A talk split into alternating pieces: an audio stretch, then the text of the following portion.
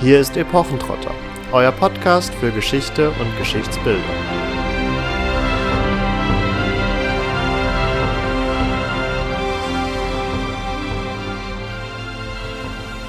Hallo und herzlich willkommen zu Epochentrotter. Heute beschäftigen wir uns mit der Umsetzung der Antike in Film und Fernsehen.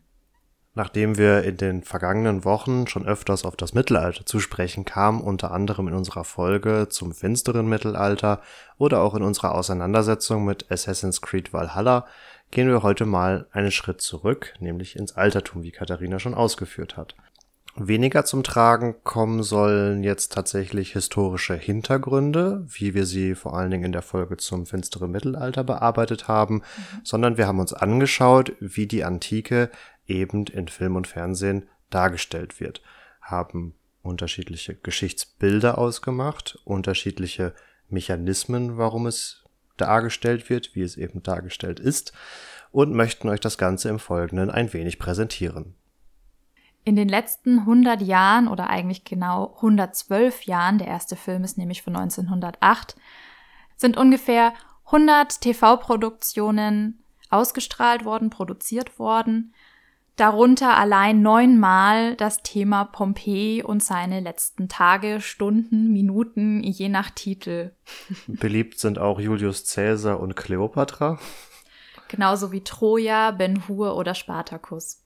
Ja, Ben Hur basiert ja sogar schon auf einer Romanvorlage und hat dann auch mehrere Verfilmungen erfahren. Den meisten von euch ist ja vermutlich die Verfilmung von 1959 bekannt mit diesem äußerst imposanten Wagenrennen. Ähm, und ich glaube, der Film läuft immer an Ostern vor allen Dingen mhm. nochmal in einem vier Stunden Marathon am Feiertagnachmittag über die Mattscheibe.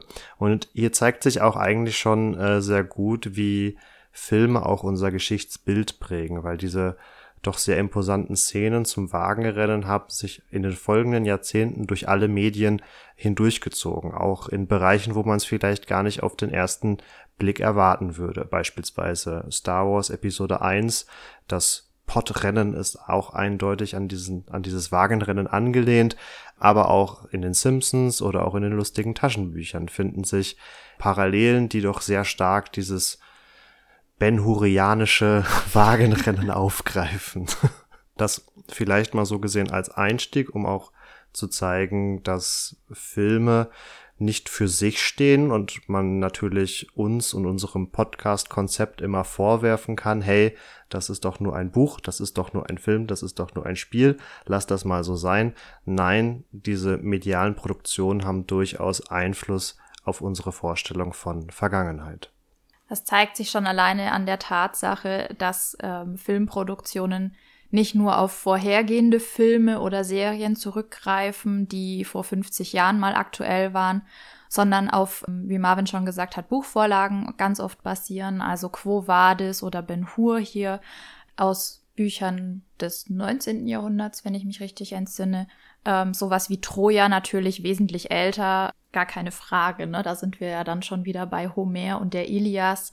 Im Mittelalter gibt es das Thema in Hülle und Fülle in verschiedenen Aufbereitungen von Konrad von Würzburg über anonyme Überlieferungen. Also da hat man schon eine große Tradition und es durchzieht wirklich alle Bereiche, also auch die Werbung beispielsweise. Ich erinnere mich an, ich meine, eine Pepsi-Werbung, wo ähm, auch ein Wagenrennen dargestellt wird, wie man sich das so vorstellt, mit allem drum und dran in der Arena, die Menge jubelt und in der Mitte wird dann äh, die Dose geöffnet. das ist auch diese Werbung gewesen, wo unter anderem Britney Spears, glaube ich, halbnackt in einer ja. Gladiatorenrüstung unterwegs war. Ja, genau. Bevor wir vielleicht auf einzelne Produktionen und einzelne Geschichtsbilder etwas detaillierter zu sprechen kommen, natürlich oder vorweg ein paar vielleicht generelle Anmerkungen. Es ist natürlich vollkommen klar, dass sowohl bei der Umsetzung von Buchvorlagen hin zum Film oder auch von historischen Vorlagen hin zum Film immer etwas geschehen muss, damit eben der inhaltliche Stoff dem neuen Medium angepasst wird. Und da haben wir zum einen natürlich immer eine oder meistens eine gewisse Kürzung, also dass vor allen Dingen der Protagonistenkreis verkleinert wird, um dem Zuschauer eine ja, Übersicht zu garantieren und er eben nicht erschlagen wird. Viele von euch kennen das ja vielleicht von Game of Thrones, wo man sich die erste Folge anguckt und sich erstmal denkt, wow, das sind ganz schön viele Charaktere und das sind auch ganz schön viele Häuser, die ich jetzt erstmal einordnen muss. Und gerade wenn ich nur einen Film habe und eben keine Serie, die über acht Staffeln geht, muss ich ein bisschen gucken, wie ich mit meinen Charakteren haushalte. Das können wir ganz kurz aufgreifen, beispielsweise an der Serie Rome, die ja von glaub, 2005 bis 2007 lief von HBO und damals die teuerste Serienproduktion überhaupt war und auch so gesehen ein bisschen den Grundstein gelegt hat dann für Game of Thrones, was im Nachhinein von HBO produziert wurde und dann die teuerste Serienproduktion war. Also man hat so ein bisschen vorgefühlt. Jedenfalls wird da ja die Geschichte von Julius Caesar erzählt und der hat eigentlich einen anderen Co-Konsul, also einen Mitkonsul, der ist aber einfach aus der Serie rausgestrichen worden und der wesentlich bekanntere Pompeius wurde stattdessen auf den Konsulsitz gehoben. Oder auch Octavians Vater, der wächst ja in einem sehr ähm, weiblichen Haushalt auf, weil er eben nur mit seiner Mutter und seiner Schwester konfrontiert ist. Der Vater wurde auch einfach rausgestrichen, um es da einfacher zu halten und der Hauptcharakter Titus Pullo als Legionär übernimmt dann für ihn so ein wenig die Vaterrolle, bildet ihn militärisch aus oder macht auch seinen ersten Puffbesuch mit ihm. Hm, ganz wichtig.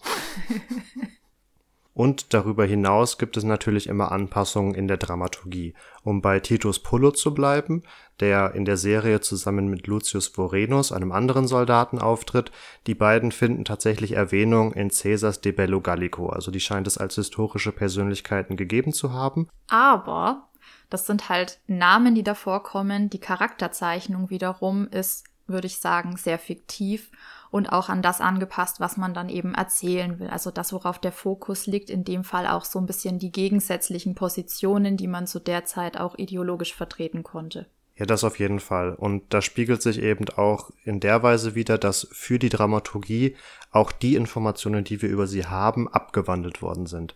Im De Bello Gallico von Caesar, wo er über seinen Feldzug eben in Gallien berichtet, sind die beiden Zenturionen und sie kämpfen um das Amt des Primus Pilus, also des obersten Centurius. Ähm, und in der Serie ist eben Titus Pullo in Anführungsstrichen nur ein einfacher Soldat und Lucius Vorenus ist eben ein Centurio und dieser Rangunterschied wird dann auch eben genutzt, um gewisse Reibungen oder Spannungen zwischen den beiden besser ausspielen zu können. Ja, bleiben wir mal in dem theoretischen, allgemeinen Drumherum. Wichtig ist auch, es wird nicht nur das Personal gekürzt, sondern auch die Ereignisse werden zusammengestrichen. Also es wird sehr, sehr stark verdichtet. Das ist natürlich in anderen Serien und Filmen auch der Fall. Aber gerade in der Antike, also auch die ganzen politischen Intrigen, ähm, kann man gar nicht in der Fülle darstellen, wie das historisch eigentlich abgelaufen ist oder auch Dinge, die über viele, viele Jahre sich angebahnt haben, werden dann eben an dem Punkt gezeigt, wo sich das alles zuspitzt man nimmt gewisse Dinge vorweg, man ersetzt andere Stränge durch prägnante Pointen. Und ja, ganz oft ist es auch so, dass man sich zwar in dem antiken Setting befindet, was meinetwegen jetzt im Fall von Rome um null, ganz grob gesagt, äh, ja, 30 bis 45 Oder, vor ja, Christus. also fast. Jedenfalls geht es jetzt nicht darum, eine Lebenswelt um 30 vor Christus darzustellen, sondern man setzt den Film, die Serie ganz grob dahin, aber man füllt das Ganze dann mit fiktiven Charakteren, mit fiktiven Beziehungen aus. Die Ereignisse, die die Charaktere ereilen, sind auch zwar in politische Wirren eingepflegt, aber dennoch sehr individuell gestaltet, je nachdem, worauf halt Regisseur, Produzent, Drehbuchautor etc. den Fokus legen wollte.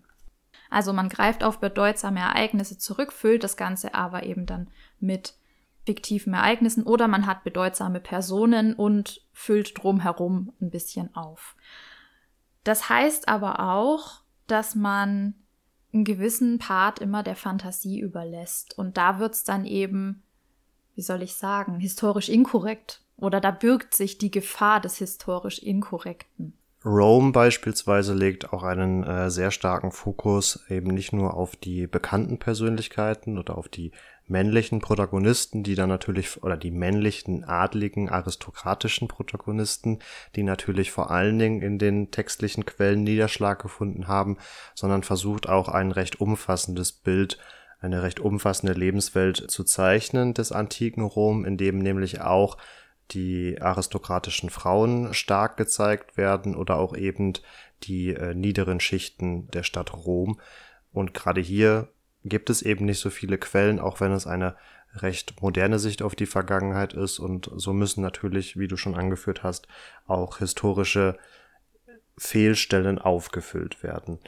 Ähm, der Begriff der Lebenswelt ist ja jetzt schon gefallen. Und um auf den noch ein wenig weiter zu sprechen zu kommen und auch noch ein wenig bei Rome zu verweilen, ist hier immer der Punkt, dass die Produzenten vor der Herausforderung stehen, ja eine Gratwanderung zu beschreiten. Sie wollen eine fremde Welt zeigen. Sie ist einfach durch den zeitlichen Abstand, teilweise auch durch den geografischen, durch, durch, äh, durch die geografische Distanz für den Zuschauer fremd. Aber sie darf eben nicht zu fremd sein. Sonst hat nämlich der Zuschauer wieder das Problem, dass er ja zum einen nicht mit den Charakteren mitfühlen kann, weil er ihre Gedanken und ja, Ideenwelt nicht versteht, aber auch, dass er die Strukturen, die generell abgebildet werden, nicht nachvollziehen kann. Und wenn er die nicht nachvollziehen kann, dann kann er auch der Handlung nicht folgen und dann ergibt das für ihn schlicht und ergreifend keinen Sinn.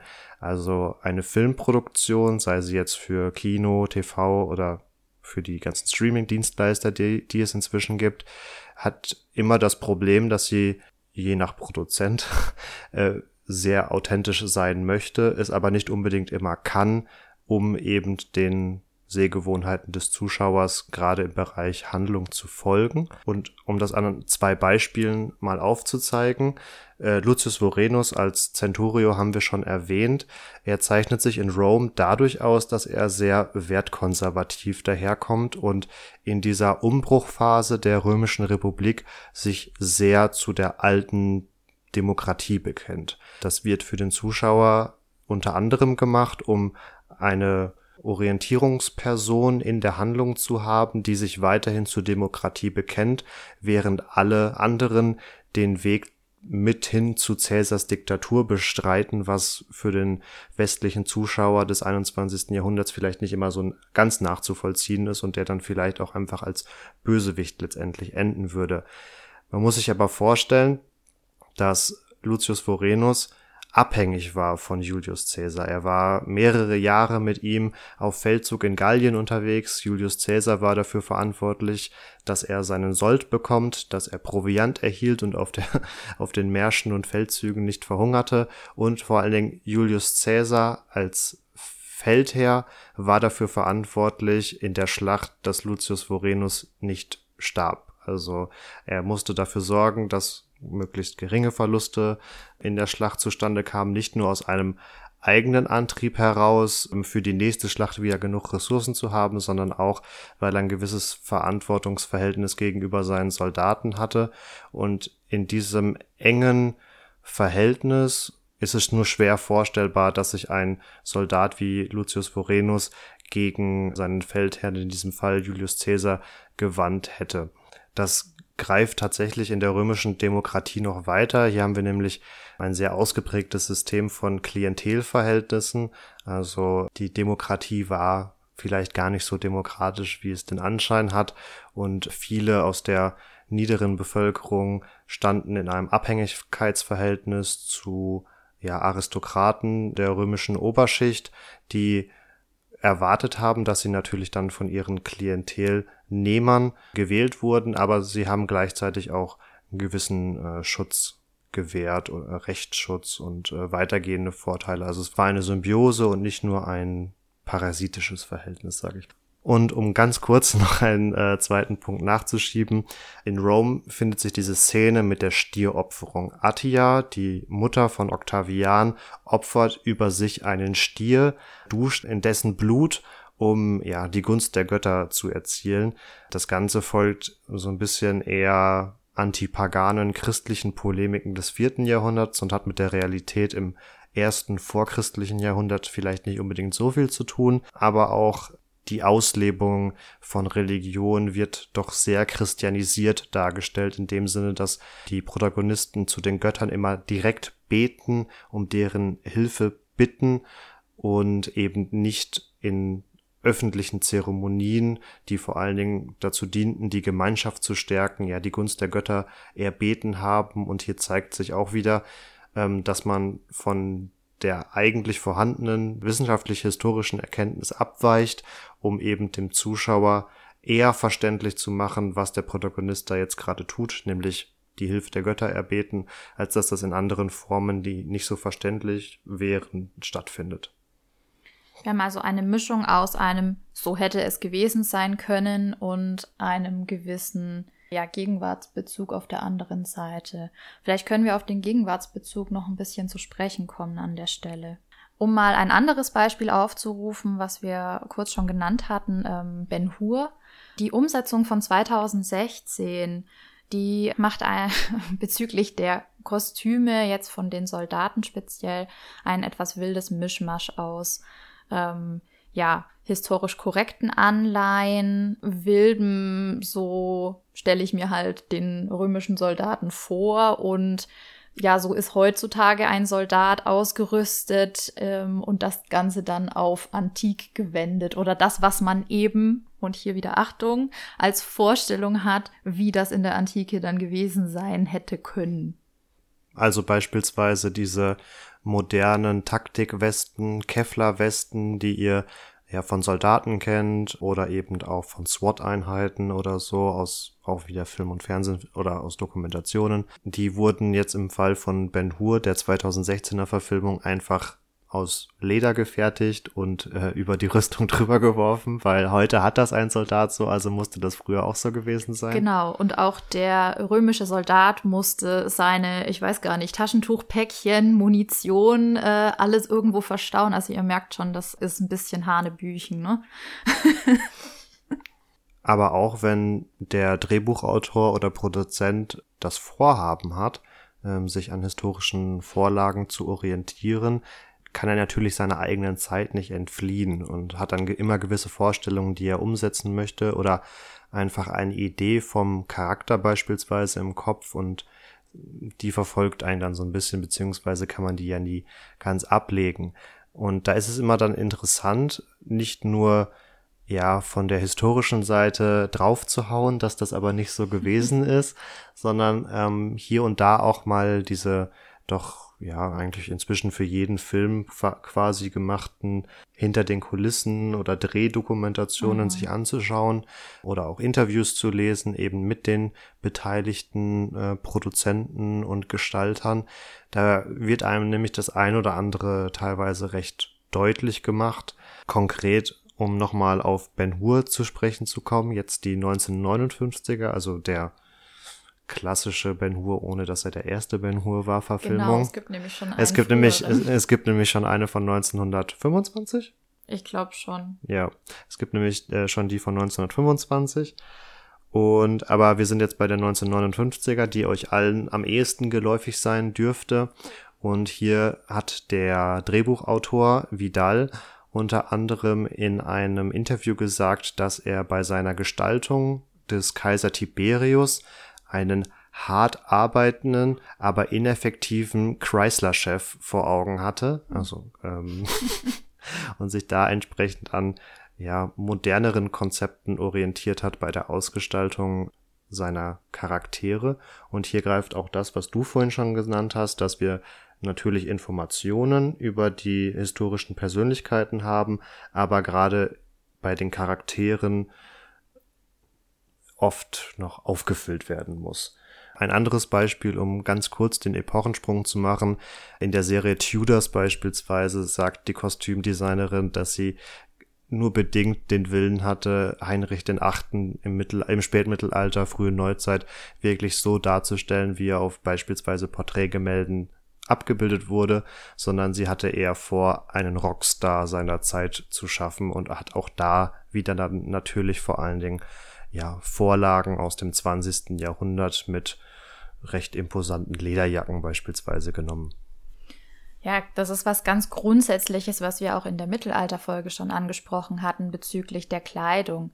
Also man orientiert sich natürlich an dem, was äh, dem Publikum auch gefällt. Also man wird sich kaum als Produzent von einem millionenschweren Filmvorhaben hinstellen und sagen, ich mache das jetzt aber so, wie das auf irgendwelchen Reliefs jetzt im Fall der Antike abgebildet ist, auf irgendwelchen Grabsteinen oder vielleicht auch auf Fresken in Pompeji wenn das dann eben komplett dem zuwiderläuft, was wir heute als schön und attraktiv empfinden. Und wenn dann eben jetzt nochmal im Fall von den Tudors Heinrich der Achte eigentlich zwar zu seiner Zeit ein hübscher Mann gewesen sein soll, aber aus unserem Verständnis her ein ziemlicher Fettsack, ja, mit diesem typischen Wagenradkragen auch noch, dann passt das einfach nicht und dann schaut man sich das auch nicht gerne an.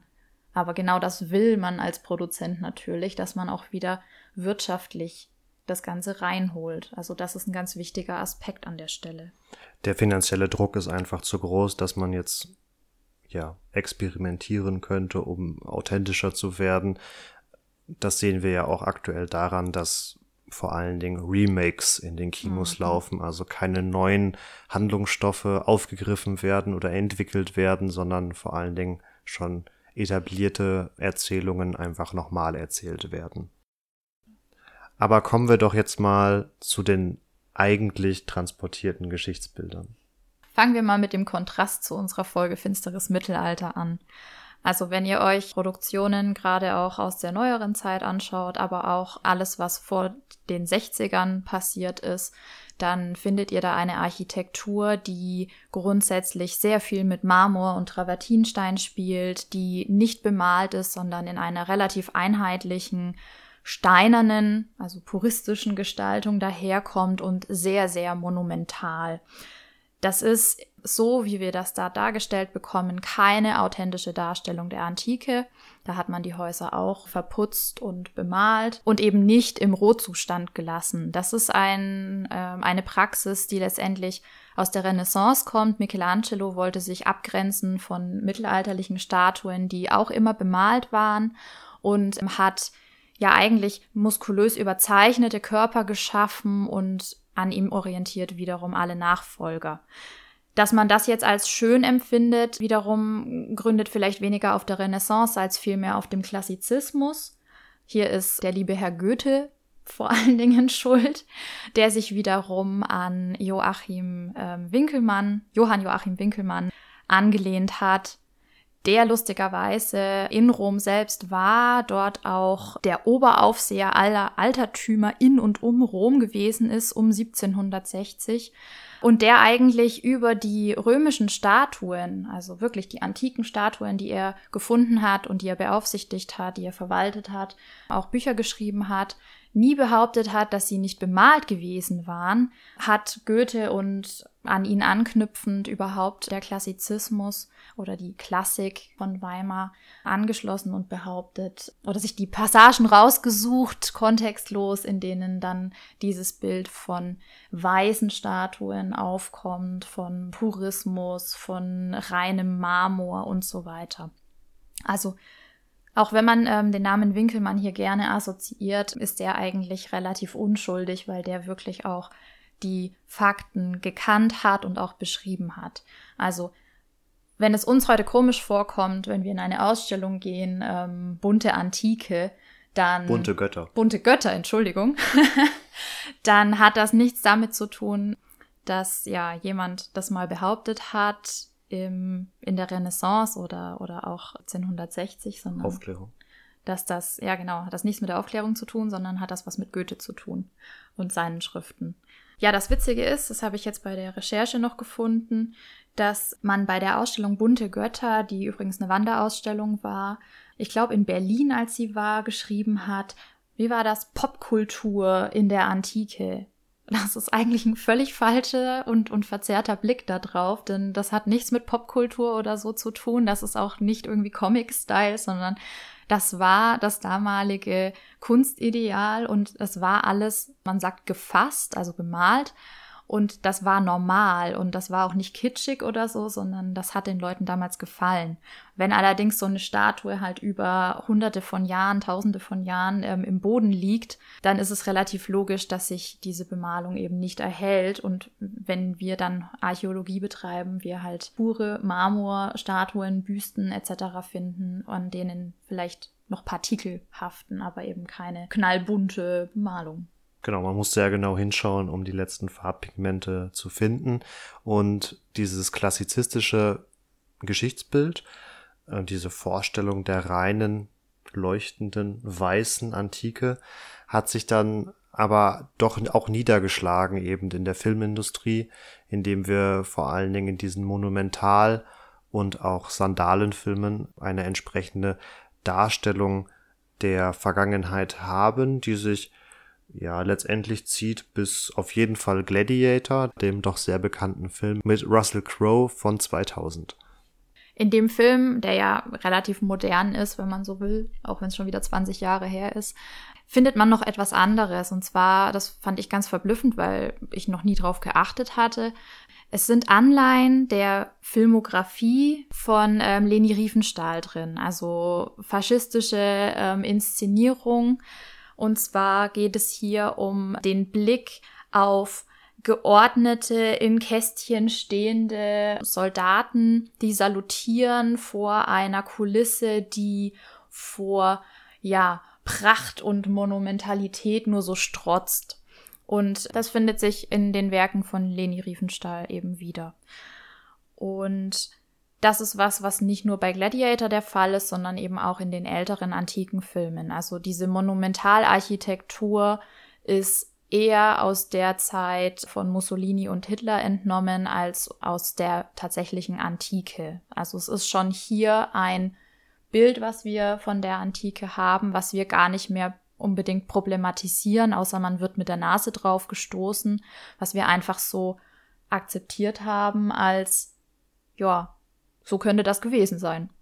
In einem gewissen Kontrast dazu, eben zu dieser sehr klassizistisch, monumental, faschistisch geprägten Darstellung der Antike stehen dann wiederum modernere Produktionen, die wir auch zum Teil schon erwähnt hatten, nämlich eben Rome, aber tatsächlich auch die Serie Spartacus, die von Historikern wohl sehr gerne sehr zerrissen wird, weil sie, weil es letztendlich für viele doch eher den Anschein eines Blut- und Sexfestivals hat. Hm. Um es mal so auszudrücken. Aber jetzt diese genannten beiden Serien, Spartacus und Rome, zeichnen nämlich eben nicht mehr diesen cleanen antiken Look, sondern eben einen eher dreckigen antiken Look.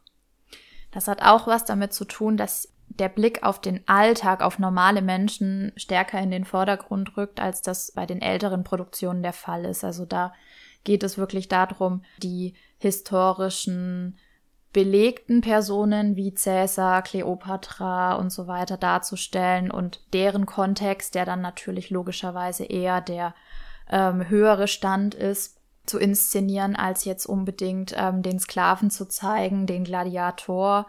Wobei es auch schon vor den 60ern einen Film oder vor den 2000ern, Entschuldigung, einen Film gibt, der sich mit Gladiatoren beschäftigt. Ja, ganz bekannt natürlich der Spartacus-Film von 1960 mal als Beispiel.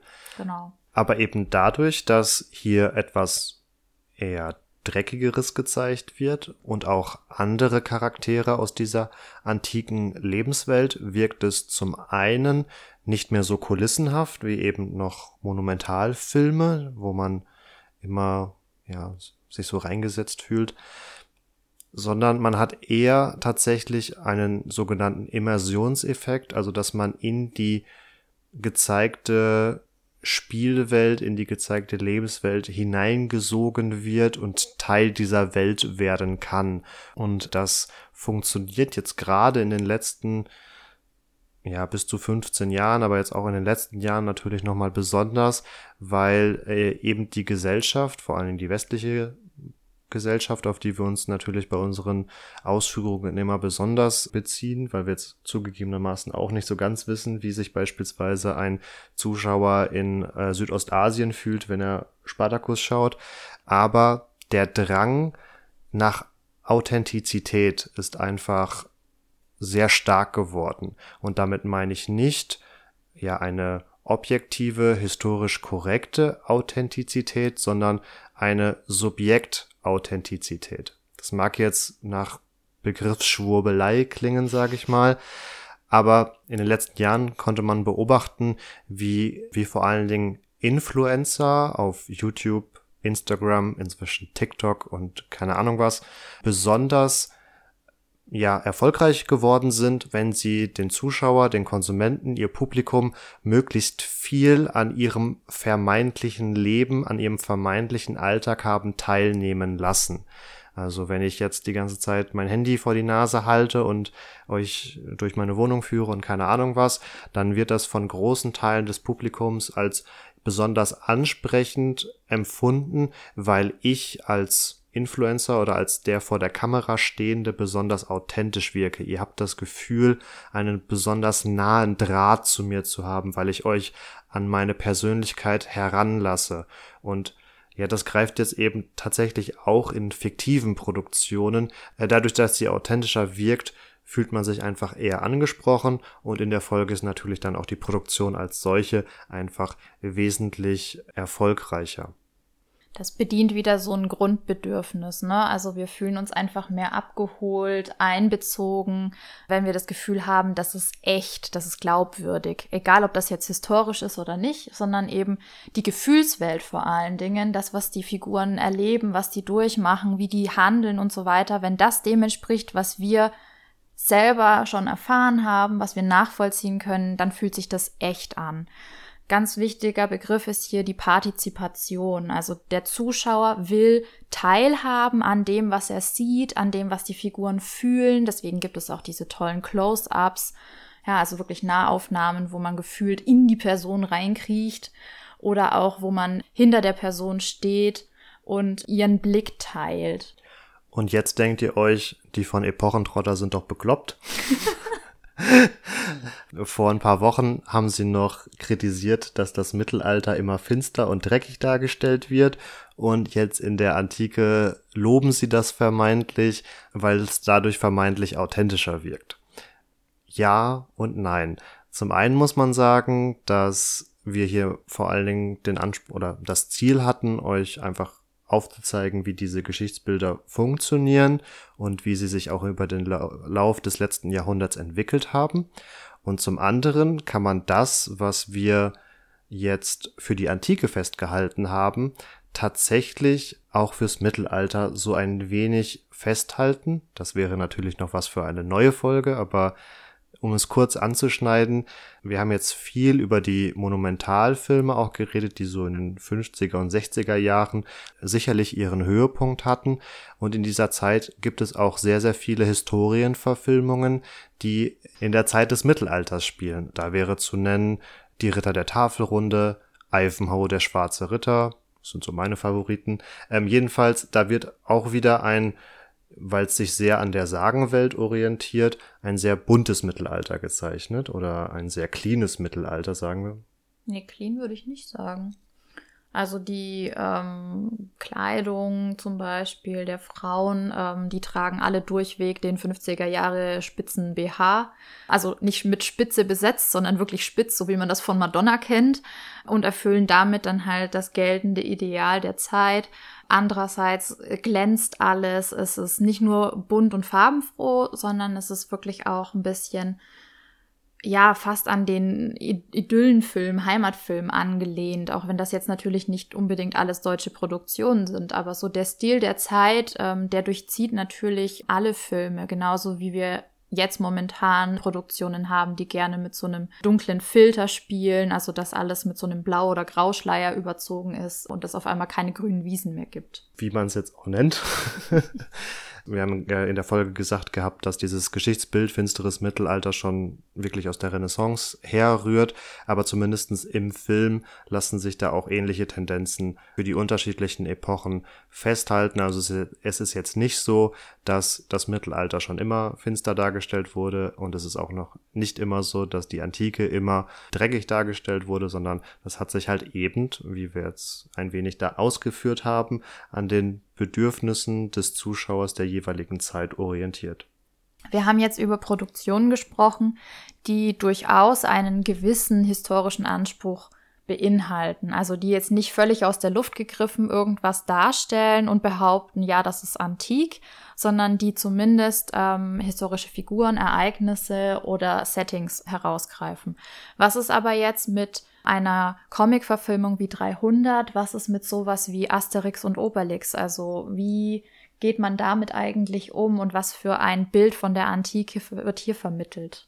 Zumindestens bei 300 kann man ja sagen, dass auch ein historisches Setting herausgegriffen wurde, also die Schlacht bei den Thermopylen.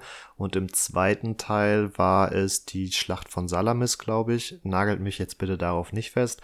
Sind ja durchaus historische Ereignisse gewesen und die beteiligten Protagonisten haben existiert. Ja, da hört es dann aber auch mehr oder weniger schon auf, würde ich sagen, oder nicht? Wenn man jetzt allzu kritisch ins Gericht geht, kann man das natürlich auch für andere Produktionen sagen, die jetzt, die wir jetzt auch erwähnt hatten und die wir nicht so kritisch beleuchtet haben. Fairerweise, jetzt gerade bei 300, ist es doch ein sehr fantasy-lastiger Stil und man muss auch eingestehen, dass gerade Asterix und Obelix eine unglaubliche Wirkung auf die Vorstellung der Vergangenheit in der breiten Bevölkerung hatte.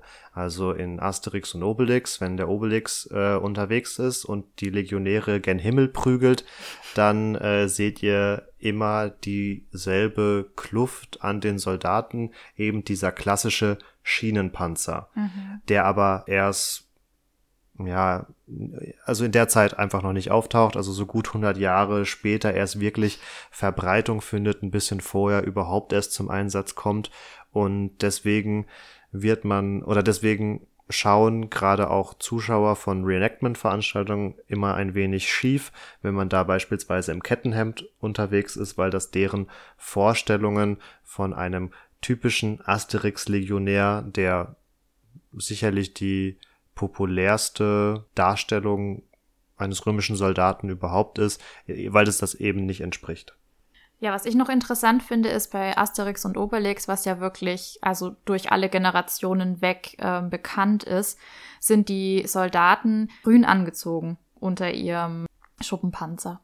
Und äh, nicht Schuppenpanzer, Schienenpanzer. Schuppenpanzer ist nochmal was anderes. Und in Hollywood-Produktionen ist es dagegen eigentlich immer rot, was dominiert. Und also ich habe mich einfach gefragt, ich habe darauf auch keine Antwort, wie das trotzdem funktioniert. Also dass man ja nicht an einem Hollywood-Film sich dann eben stößt, sondern dass das dann trotzdem genug Ähnlichkeiten mit dem aufweist, was man halt so abgespeichert hat als Bild von einem römischen Soldaten. Und aber bei Cäsar denkt, glaube ich, auf der anderen Seite jeder an diesen Siegeskranz, an, an eine Toga und äh, auch an. Auch an dieses sehr kantige Gesicht. Genau, und auch an diesen Überwurf, der dann gern auch mal von der Schulter rutscht bei Asterix und Obelix. Also ja, Hollywood-Produktionen greifen sehr gerne zum Rot, auch wenn das gar nicht so gegeben war, beziehungsweise auch andere Farben möglich waren. Ja, letztendlich ähm, eine offene Frage. Ihr könnt uns ja mal in die Kommentare schreiben, was für euch denn ganz persönlich prägender war. Die grünen Asterix-Legionäre oder doch die eher roten Soldaten aus anderen Hollywood-Produktionen. Und weil wir gerade von Asterix und 300 geredet haben, vielleicht auch direkt die Frage an euch, wo verläuft für euch die Grenze zwischen der Freiheit der Fiktion und einem historischen Setting und auf der anderen Seite der reinen Fantasy? Ähnlich wie auch schon in der letzten Woche muss man, glaube ich, auch hier wieder festhalten, dass ein Diskurs, ein Austausch beider Seiten, also zum einen der Historiker als auch der Filmproduzenten, nur fruchtbar sein kann. So ist es ein wenig anmaßend von Historikern allzu kritisch mit Filmproduktionen ins Gericht zu gehen, eben weil gewisse dramaturgische oder fiktive Leitlinien eingehalten werden müssen. Und zum anderen hat man oft allzu sehr versucht, das Haar in der Suppe zu finden. Um nochmal ganz kurz auf Ben Hur zu sprechen zu kommen, da wurde beispielsweise kritisiert, wie eben das Wagenrennen dargestellt wird. Hier hat man sich aber vor allen Dingen an Forschungsergebnissen orientiert, die das Wagenrennen in Rom darstellen, wie es gleichzeitig äh, im Nahen Osten in Antiochia oder in Jerusalem stattgefunden hat, ist nämlich gar nicht so sicher. Also hier kann man von wissenschaftlicher Seite gar nicht so wirklich kritisieren, weil man eben nicht weiß, wie es war. Gleichzeitig sollten Filmproduzenten nicht allzu naiv an Textquellen herangehen und sagen, haha, ich habe aber den Tacitus oder den Sueton gelesen und deswegen weiß ich, wie es damals war. Diese Textquellen sind natürlich auch immer sehr subjektiv, teilweise sehr tendenziös und bedürfen einfach einer Einordnung durch die historische Wissenschaft, sodass hier der Austausch doch sehr von Vorteil für beide Seiten wäre, um ein Verständnis zu schaffen und eben nicht auf den jeweils anderen herabzublicken. In Teilen findet das auch schon statt.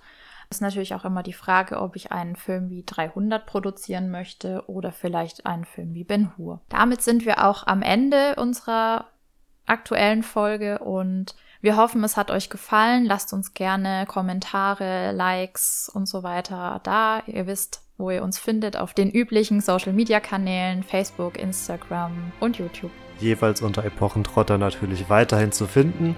Und wir wünschen euch in diesem Sinne noch eine ganz schöne Woche und habt Spaß. Ciao.